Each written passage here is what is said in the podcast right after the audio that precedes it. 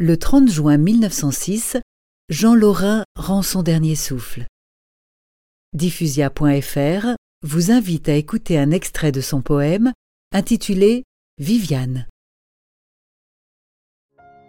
Linus au bois de crête errant parmi les branches, voyait fuir et tourner de vagues formes blanches qui riaient.